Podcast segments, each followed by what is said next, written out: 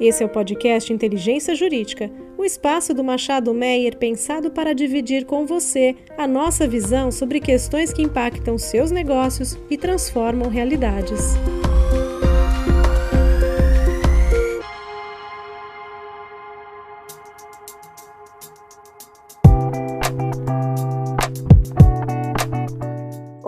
Saudações a todos. Aqui é Ana Karina Souza, sócia da área de Energia e Infraestrutura do Machado Meyer, e este é mais um episódio do podcast Inteligência Jurídica do Machado Meyer, na série de transição energética. Para este episódio, conto com a participação do Alberto Faro, também sócio da área de Infraestrutura e Energia. Como vai, Alberto? Eu vou bem, Ana.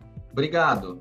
Bem, hoje temos a satisfação de receber com a gente a Leisa de Souza. Leisa, como vai? É um prazer ter você com a gente. Olá, Ana. Olá, Alberto. É um prazer estar aqui com vocês hoje para falar um pouquinho sobre a Climate Bonds e o trabalho que a gente está desenvolvendo. A Leisa, pessoal, é Leisa de Souza, head da Climate Bonds Initiative para a América Latina, também conhecido como CBI. A Leisa ela possui passagem pelo Banco Interamericano de Desenvolvimento, BID, como consultora de questões climáticas e sustentabilidade, também integrou a World Wildlife Fund e também a Carbon Trust. Leisa, começando aqui o nosso bate-papo, né, enfim, a, a, CBI, ela é uma organização internacional, né, que está presente em diversos países e trabalha para mobilizar capital global para ação climática. E isso desenvolvendo padrões, certificações de estudos climáticos, capacitando organizações parceiras, enfim, e nesse sentido, entendo que o Brasil hoje ele possui um grande potencial, né, para a emissão de títulos verdes. Entendo que pelos dados da própria CBI, a gente fala aí de um potencial de 1.3 trilhões de reais em títulos verdes já no ano de 2023, chegando a 5 trilhões no ano de 2025. Né? Também temos como destaque parcerias que foram feitas, por exemplo, com o BID, né, no programa InfraInvest. Isso leva à minha pergunta, né, enfim, no seu entendimento, qual que é o papel que os títulos verdes podem desempenhar nas metas de descarbonização previstas no Acordo de Paris, né? Então, aqui dentro de um contexto de transição energética, qual que é o papel que os títulos verdes podem trazer ou podem desempenhar? É uma excelente pergunta, eu acho que super relevante essa semana também, né, com a publicação aí da terceira parte do relatório do IPCC, que fala dessa importância de transição, e eu acho que a importância de fazer a transição para o setor, né, ou no setor de energia, e né, os títulos verdes, eles são um instrumento que surgiram né, para realmente trazer e mobilizar o capital para soluções de baixo carbono. E trazendo de volta né, para o relatório do IPCC, né, o relatório ele destaca esse gap de investimento e fala que né, para fazer essa transição a gente realmente precisa de muito mais recursos. A gente está falando de, de recursos né, na ordem de três a seis vezes menos do que a gente precisa. Então, a gente vê né, nessa oportunidade de títulos verdes como esse recurso para mobilizar. Eu acho que até trazendo um pouco do contexto histórico né, dos, dos, títulos verdes, eles surgiram exatamente porque os investidores eles chegaram e falaram: olha, a gente quer investir em investidores institucionais é, nórdicos, a gente quer investir e colocar o dinheiro e a gente quer saber né, qual que é o impacto do nosso recurso. E não tinha um instrumento, e daí né, surgiu os títulos verdes. E isso é, é, muito importante porque se a gente pensa no contexto do Acordo de Paris e nas NDCs, né, nas é, contribuições nacionalmente determinadas que os países, países fazem, a gente sabe que vai precisar de recurso e o título verde ele vai ser esse sinalizador para o investidor, né, do que está sendo financiado. E no mercado a gente vê muito essa questão de energia. Então hoje o setor de energia, até acho que pelo contexto é, mundial, onde a gente vê né, as emissões vindo principalmente de energia, que é um pouco diferente aqui da realidade brasileira, essa transição ela é necessária e urgente. Então, até trazendo, acho que é, um pouco mais do que, que precisa ser feito, acho que a nível mundial, a gente está falando aí de reduzir né, carvão em 95%, reduzir petróleo em 60% e gás natural em 45%. A gente sabe que aqui no Brasil a nossa matriz energética é, é 50% fóssil, né? A gente já tem um, um, número bom de renováveis. Se a gente olha a matriz elétrica, é, a gente tem aí quase 83% vindo de renováveis, mas isso não quer dizer que aqui a gente também não tem os nossos desafios e que os títulos verdes não podem ser utilizados também para ajudar o Brasil aí com suas metas. Muito bem. Leisa, queria aproveitar para falar um pouquinho sobre financiamento e alguns aspectos um pouco mais práticos e contar um pouco com a sua experiência sobre esse mercado, né? Obviamente, como todo setor em desenvolvimento, a gente sabe que o mercado de títulos verdes apesar de um grande desenvolvimento nos últimos anos, precisa, obviamente, ter um maior número de, de operações e consolidações, não só no setor de energia, como em todos os outros setores de infraestrutura. Né? Aparentemente, como nós sabemos, a realidade hoje é que parece haver um apetite maior de investidores buscando esse tipo de, de papel, o investimento green, do que o número de projetos aptos a serem financiados nessa uh, modalidade, né? Portanto, uma demanda um pouco maior do que a gente consegue ofertar hoje uh, localmente, né? Não obstante, eu acho que o Brasil tem feito sua lição de casa, procurado é, somar né, alguns esforços legislativos né, ao aumento dessas operações, né? Como a gente sabe, o projeto de lei em tramitação das novas debêntures já prevê um tratamento específico para os títulos verdes. A gente também tem acompanhado operações estruturadas de forma a mitigar riscos uh, e fomentar essas operações. Mas queria ouvir um pouco da tua opinião sobre outros esforços, né, para desenvolver esse mercado e essa modalidade de financiamento. Se você acha que esses passos uh, in iniciais, sentido de promover essas operações parecem bons passos, consistentes, suficientes. Eu queria te ouvir um pouquinho, Leisa.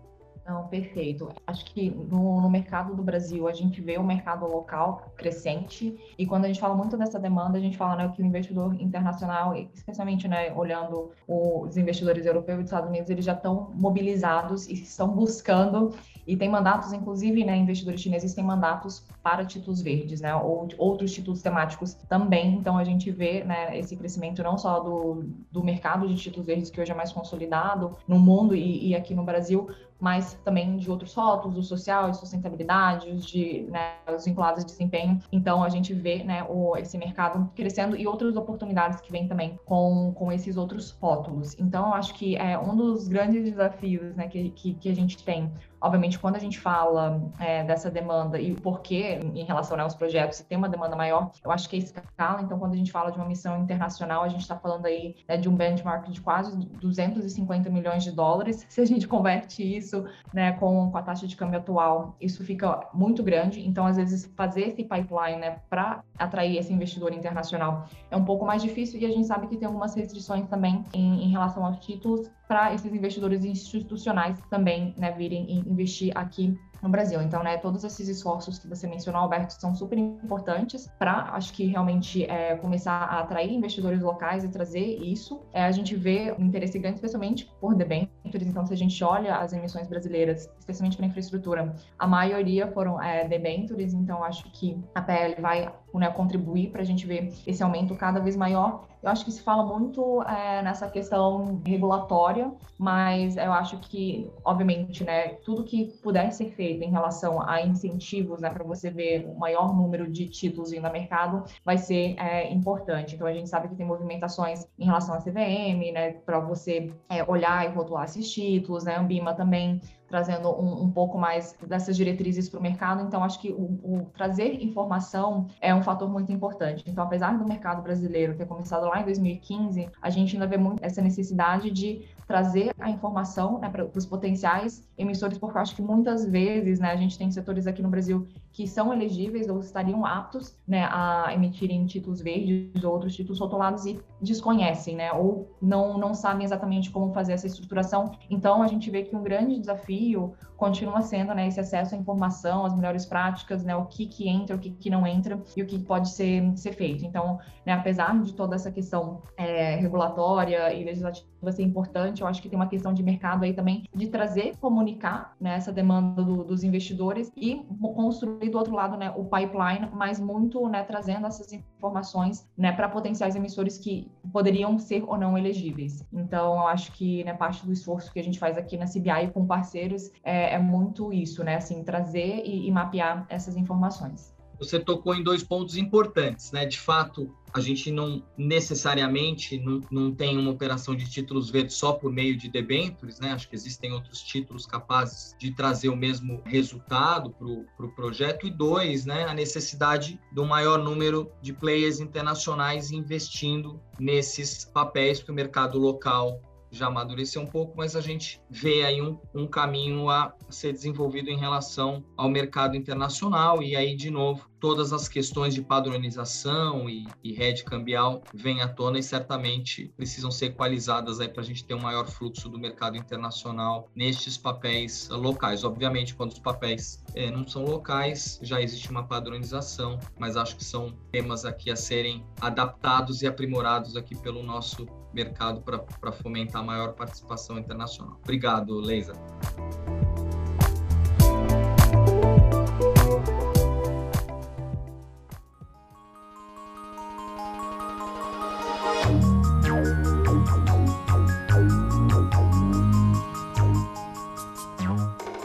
Leisa, aproveitando um pouco o gancho né, de, de desse papel relevante que a CBI ela acaba atuando, né? Como de certa forma foi uma uma das pioneiras, né, na padronização aí de conceitos, regras, né, e taxonomia para esses títulos. Você você poderia trazer para a gente o que a gente tem de destaque ou de novidades no mercado de títulos verdes mundial, né? Enfim, é, é considerando aí o alcance que vocês têm é, mundialmente, quais outras iniciativas que é no contexto mais global, né? Você vê hoje sendo adotados ou tendências né, no mercado de, de títulos verdes e em que sentido isso eventualmente poderia bater aqui na nossa porta também, ou eventualmente ser usado ou, ou ser considerado aqui nos nossos, nas nossas operações locais essa questão da, da padronização e, e, e taxonomia é, é, algo super importante. Então, a gente, a, a CBI, a gente fez a, a, nossa taxonomia lá em 2013 para guiar investidores e emissores sobre o que, que, entraria ou não como elegível, né? Porque quando o mercado começou, não com definições soltas, mas,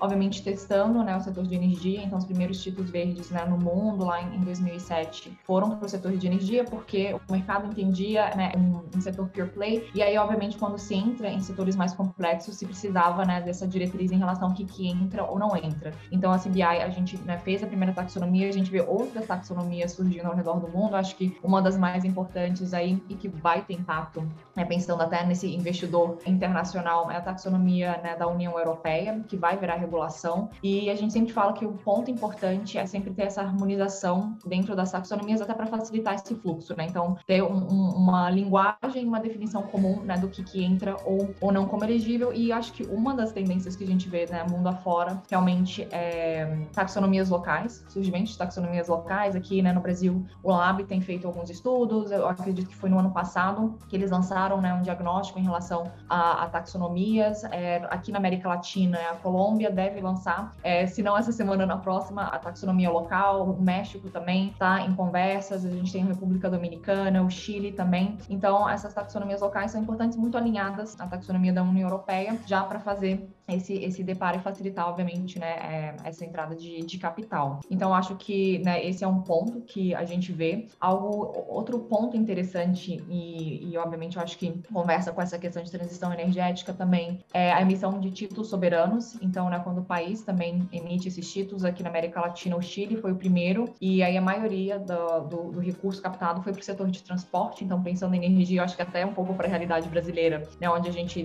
tem uma matriz é, energética e a gente tem esse aumento né, muito de, de, emissões aqui no Brasil também vindo do setor de transporte, algo super importante para a gente é, considerar. E na América Latina a gente vê outros países também, né? O Chile, ele, enfim, emitiu vários e vários rótulos, o último foi um vinculado a desempenho, a gente teve a Colômbia também, o México, é, todos emitindo títulos verdes, o México foi um título né, ODS, que, que é algo também, então todos com, com foco. Então acho que isso é, é algo interessante também em relação à tendência e é, em relação, acho que, à, transição, uma das coisas que a gente começou a observar também, e voltando para a pergunta do, do Alberto em relação à demanda, é que os investidores eles começaram a olhar e pedir uma transição em relação, porque quando a gente fala do mercado de títulos a gente está falando da destinação do recurso. Mas, então, antes, né, uma, uma empresa de petróleo, por exemplo, poderia emitir um, um título verde para financiar energia solar, e isso estava ótimo, o mercado comprava, mas mais recentemente, né, com a evolução do mercado, o investidor começou a olhar e falar assim, tá, mas qual que é a, a sua transição né, como empresa? Então a gente começa a ter com os títulos de transição um olhar também para o emissor e qual que é a transição que ela vai fazer. Então não só basta né, fazer uma operação tipo one-off, mas realmente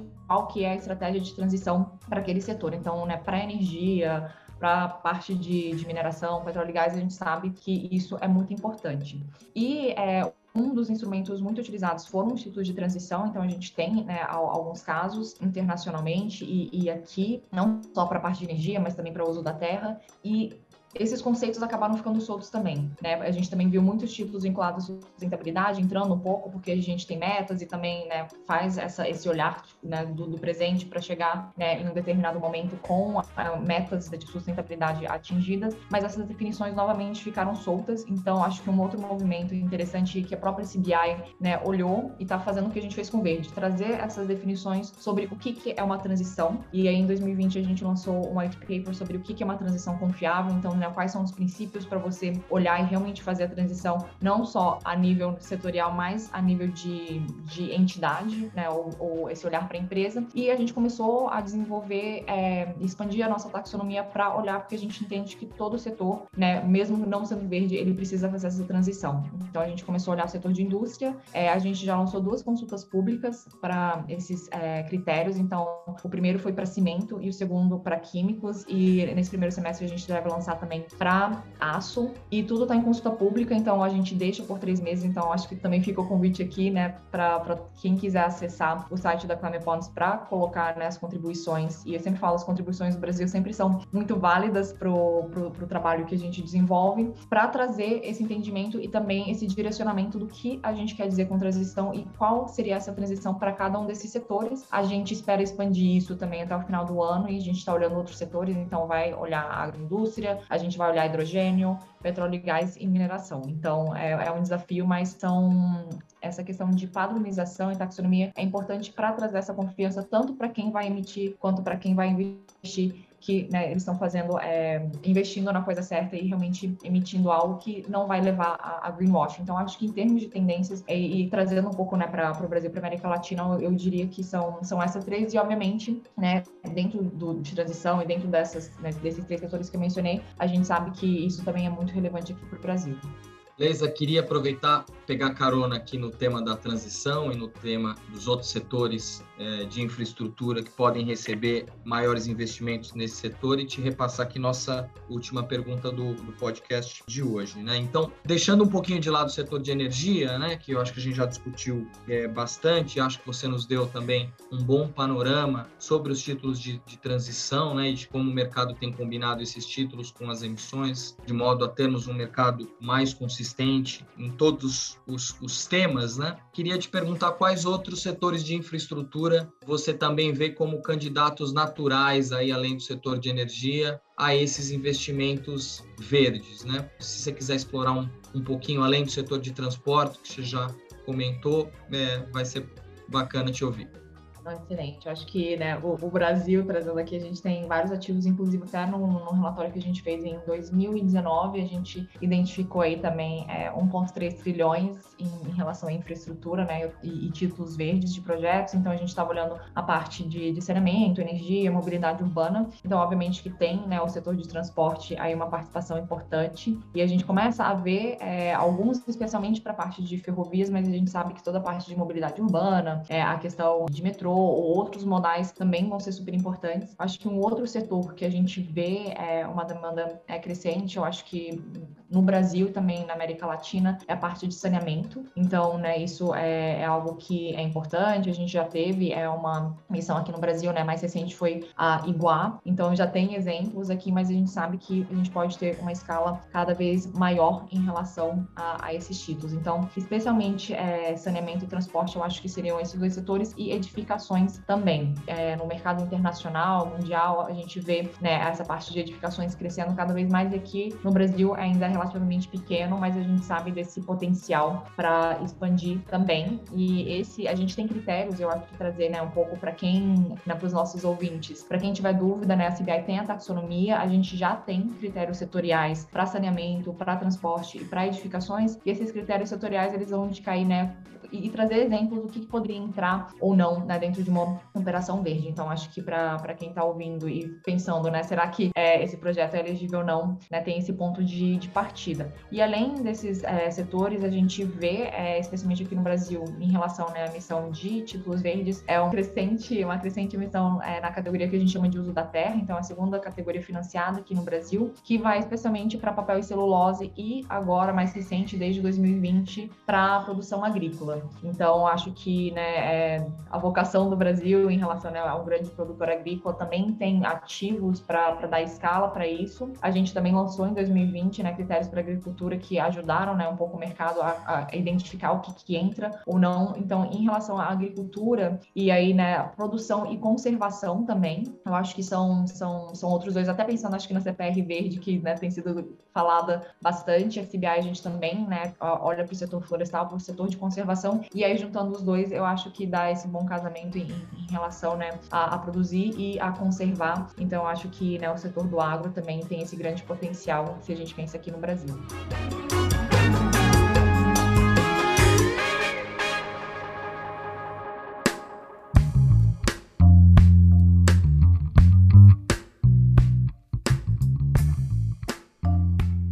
Leisa, muito obrigada pela sua participação. É, certamente é um mercado muito dinâmico, que, que, pelo que a gente viu aí, vai realmente fazer um diferencial né, nesse caminho da descarbonização das indústrias né, e, e dos países. Né, os títulos verdes certamente vieram aí para ficar e são uma ferramenta importantíssima né, para o funding dessa transição energética. Eu agradeço muito a participação, parabenizo você pelo trabalho na CBI e espero encontrá-la numa próxima oportunidade. Muito obrigada, Liz. Obrigada, Ana, foi um prazer e a gente espera ver cada vez mais né, aqui títulos vindo do Brasil e, e bons títulos verdes e a CBI fica aqui sempre à, à disposição. Muito obrigada.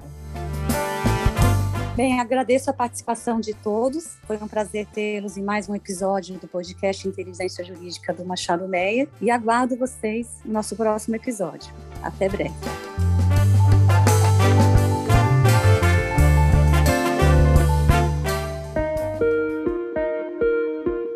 Você ouviu o podcast Inteligência Jurídica, o espaço de encontro para dividirmos com você a nossa visão sobre as questões que impactam os seus negócios.